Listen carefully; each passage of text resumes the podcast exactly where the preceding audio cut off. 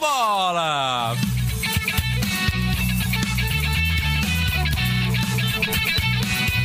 Cabeça na trave!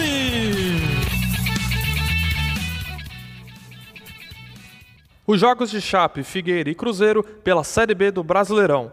E o fim de semana de grandes jogos pela Série A você acompanha a partir de agora no Bola na Trave. Boa tarde, eu sou Gustavo Córdova e o Bola na Trave está começando. Empate entre Chapecoense e Vitória tira a vantagem do Verdão de liderar a Série B. Quem conta os destaques da partida é a repórter Yasmin Mior. O jogo na Arena Condá foi agitado na tarde de sábado. O Verdão teve sua primeira chance aos 23 minutos do primeiro tempo. Quem balançou a rede do rubro-negro foi Paulinho Mocelin.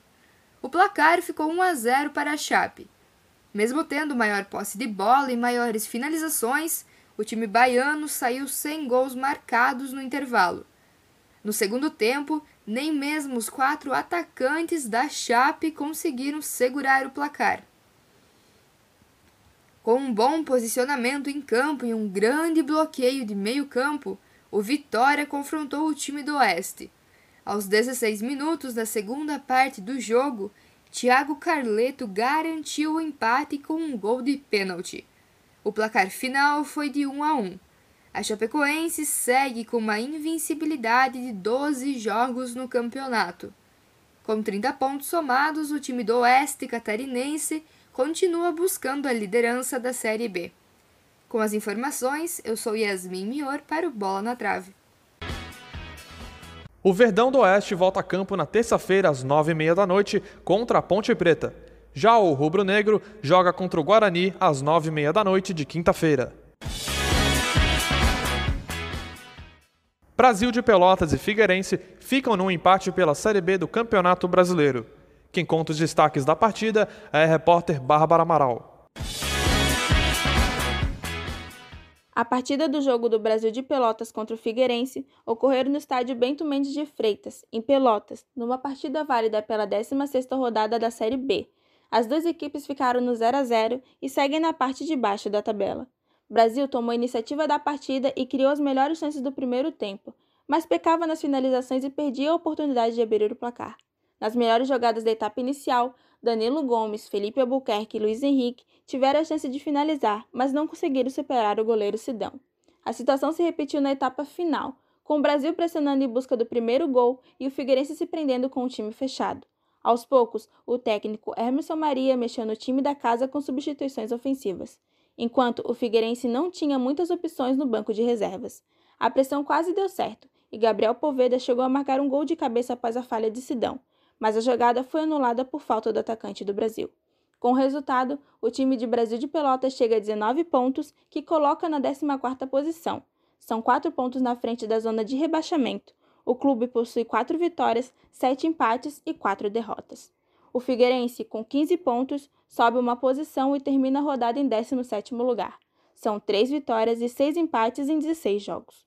O clube catarinense possui o pior ataque do campeonato, com apenas nove gols marcados e a equipe já não vence há quatro jogos. Eu sou Bárbara Amaral para o Bola na Trave. O Brasil volta a campo na próxima terça-feira, dia 20, quando vai a Belo Horizonte enfrentar o América Mineiro no estádio Independência às quatro e meia da tarde. Já o Figueirense tenta sair da crise recebendo o CRB na quarta-feira, dia 21, às quatro e meia da tarde, no Orlando Scarpelli. Com um 0 a 0 agitado e pênalti defendido na Série B, Cruzeiro empata com Juventude em casa. Quem conta os destaques da partida é a repórter Vitória Marques. A partida ocorreu no Mineirão e os goleiros foram as estrelas da noite. O primeiro tempo foi de pouca intensidade e a única emoção foi logo no início, aos 6 minutos de jogo. A bola desviou e bateu na mão de Rafael Luiz, após cruzamento de Renato Cajá para dentro da área celeste. O juiz marcou pênalti que foi cobrado pelo próprio Cajá, mas o goleiro Fábio, com sua 31ª defesa de pênalti pelo Cruzeiro, acertou em cheio o canto direito e impediu o gol do Juventude. Fora isso, teve bastante faltas, Quatro amarelos foram mostrados na primeira etapa. Fábio só foi incomodado em bolas cruzadas, e o time mineiro, com dificuldades em atacar, não botou medo no goleiro Marcelo Carné. Já na etapa final, o Cruzeiro aproveitou os espaços e disputou mais pelo ataque, e foi a vez do goleiro do time gaúcho brilhar. A equipe celeste desperdiçou várias chances de abrir o placar, principalmente nos 45 minutos finais do segundo tempo. Apesar de toda a pressão da Raposa, a bola não entrou e o goleiro do Juventude fez ótimas defesas. Após o fim da partida, em entrevista ao Sport TV, Marcelo Moreno, atacante do Cruzeiro que entrou na segunda etapa, fez a seguinte declaração: sem dúvida nenhuma que a gente está criando situações, mas ainda falta. A gente tem que ser um pouco mais agressivo na hora de, de finalizar. Somos profissionais e esse momento que a gente está vivendo é para assumir responsabilidade mesmo. Muitas vezes gente que, que não deveria nunca ter passado pelo Cruzeiro deixou a gente nessa situação e somos nós, os únicos que vamos sair desse momento difícil que a gente está vivendo o Camisa 9 também fala das expectativas com a chegada do técnico Felipão, que foi anunciado uma noite antes e vai marcar sua reestreia na próxima rodada. Eu tenho fé que com a chegada do, do Filipão, com a experiência que ele tem, ele vai tentar fazer um trabalho vitorioso, que seja assim, porque eu conheço, já trabalhei com ele e a gente precisa das vitórias o, quanto antes, então a gente vai, vai continuar trabalhando para melhorar.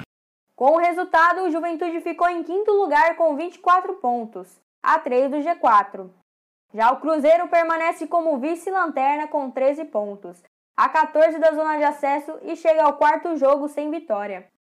Com as informações, eu sou Vitória Marques para o Bola na Trave. O Juventude volta a campo na terça-feira para receber o Havaí às 7h15 da noite no estádio Alfredo Jacone. Mais tarde, no mesmo dia, às 9h30, o Cruzeiro enfrenta o Operário no Germano Kruger. Confira no próximo bloco. Os destaques da sétima rodada do Brasileirão Série A. Flamengo humilha Corinthians em Itaquera. O Bola na Trave volta já.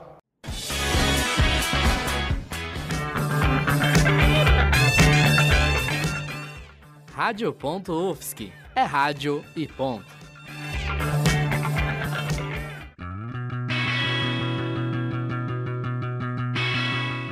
Você está ouvindo Rádio Ponto Continue ligado na programação.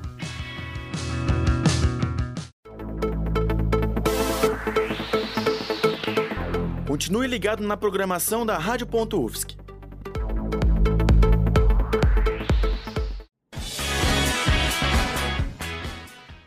Estamos de volta com Bola na Trave. Agora você confere as principais partidas da elite do futebol nacional. São Paulo e Grêmio empatam em 0 a 0 em jogo com poucas chances reais de gol, mas cheio de polêmica. Quem conta mais sobre a partida é o repórter Kael Sobral. A polêmica dos 90 minutos entre São Paulo e Grêmio pela 17ª rodada do Morumbi ficou por conta do VAR. Na primeira etapa, aos 6 minutos, a equipe gaúcha reclamou ao pedir a expulsão de Reinaldo por empurrão em PP por ser o último homem da zaga paulista. Já no segundo tempo, o lateral do São Paulo teria empurrado o zagueiro Kahneman dentro da área, portanto pênalti. Nas duas ocasiões, o VAR respeitou a decisão da arbitragem de campo de Rafael Trace. Após o fim da partida, PP, atacante do Grêmio, deu a seguinte declaração. Conseguimos fazer nosso, nosso estilo de jogo aqui, mas felizmente faltou acertar o detalhe na finalização. Mas a gente tem que ficar triste, né, pela atuação do árbitro mais uma vez. Já é o terceiro jogo seguido que os caras não VAR nem pra olhar. Essa questão aí de olhar o VAR, que sempre contra nós, os árbitros sempre procuram olhar, mas a gente tem que levantar a cabeça, né? Infelizmente essas coisas estão acontecendo com nós e vamos trabalhar.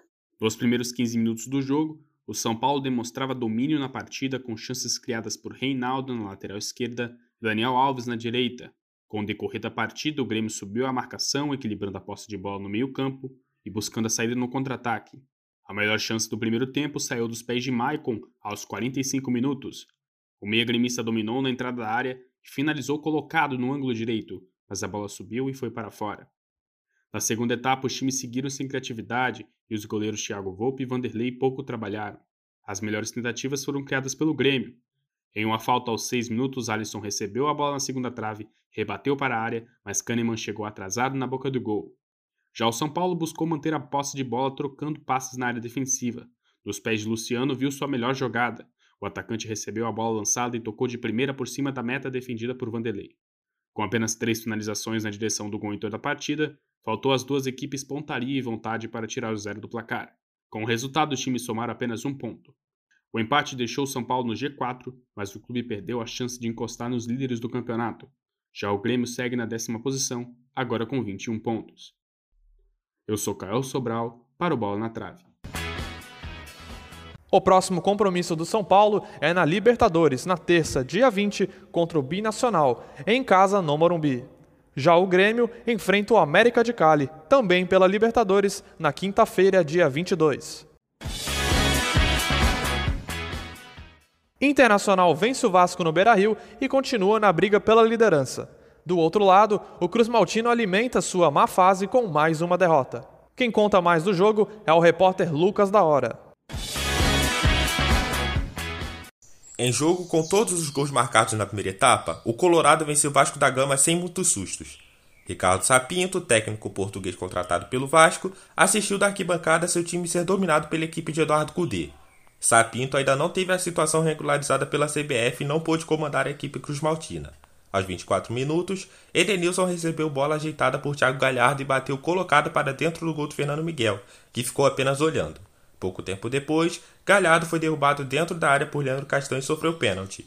O próprio Galhardo foi para a bola e ampliou para o Inter. No segundo tempo, a equipe do Internacional desacelerou o ritmo e não pressionou tanto. A equipe vascaína até tentou correr atrás de um empate com finalização de Germancano, mas não teve sucesso. O Inter também chegou próximo de aumentar a vantagem no placar em chutes de Galhardo e Edenilson, mas as chances foram paradas pelo goleiro vascaíno. Com a vitória por 2 a 0, o Internacional chegou a 34 pontos, assumindo a liderança parcial do Brasileirão e secando para que o Galo não consiga vencer sua partida. A boa atuação de Thiago Galhardo o fez ampliar não apenas a sua vantagem na artilharia do Campeonato Brasileiro, com 14 gols, mas também a sua vantagem como líder de assistências, com 5. Enquanto isso, a equipe do Vasco amarga uma má fase desde a sua eliminação da Copa do Brasil. O time não vence uma partida há mais de um mês, desde a vitória por 3 a 2 contra o Botafogo, no dia 13 de setembro. Com os destaques da partida, eu sou Lucas da Hora para o Bola na Trave.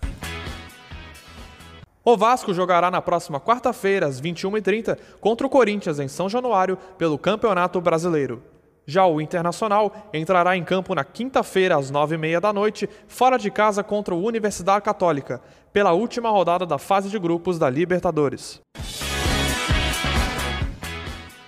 Flamengo vence Corinthians com o um placar de 5 a 1. Quem conta mais os detalhes dessa partida é a repórter Yasmin Mior. O confronto entre Flamengo e Corinthians pela 17ª rodada do Brasileirão aconteceu na Neoquímica Arena. O Flamengo dominou a posse de bola desde o início e contou principalmente com Vitinho e Everton Ribeiro entre meio e a direita. O Corinthians mostrou evolução, mas não conseguiu se impor. Aos nove minutos do primeiro tempo, Pedro fez gol pelo Flamengo, mas seu lance foi anulado porque a bola havia saído pela linha lateral no início da jogada. A rede balançou aos 32 minutos, com o gol de Everton Ribeiro, quando Felipe Luiz recebeu a bola na ponta esquerda e cruzou no alto. Everton Ribeiro cabeceou e mandou para o centro do gol.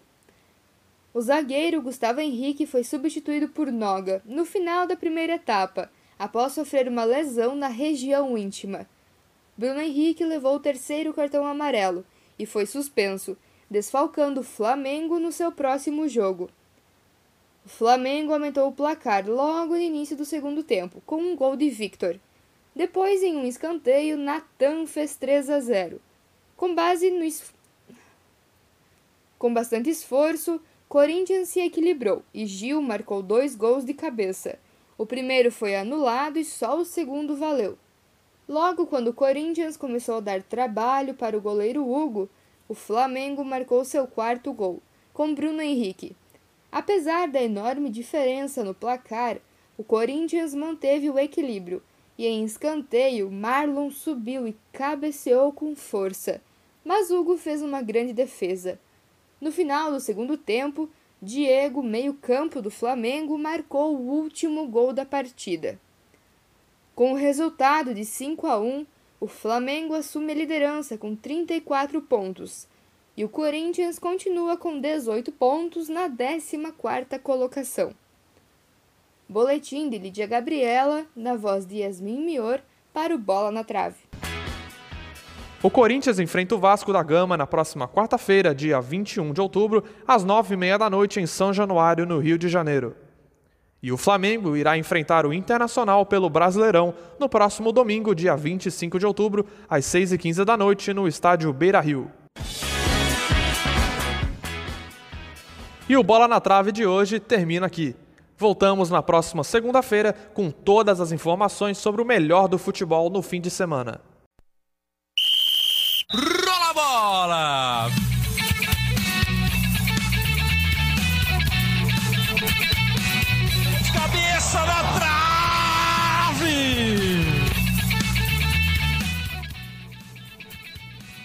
O Bola na Trave é produzido pelo Núcleo de Jornalismo Esportivo da Universidade Federal de Santa Catarina. Apresentação e roteiro de Gustavo Córdova. Reportagens no primeiro bloco por Yasmin Mior, Bárbara Amaral e Vitória Marques. No segundo bloco foram repórteres Kael Sobral, Lucas da Hora, Lídia Gabriela e Yasmin Mior. Edição de Evelyn Casão. Orientação da professora Valciso Culoto. É jornalismo esportivo, é rádio e ponto.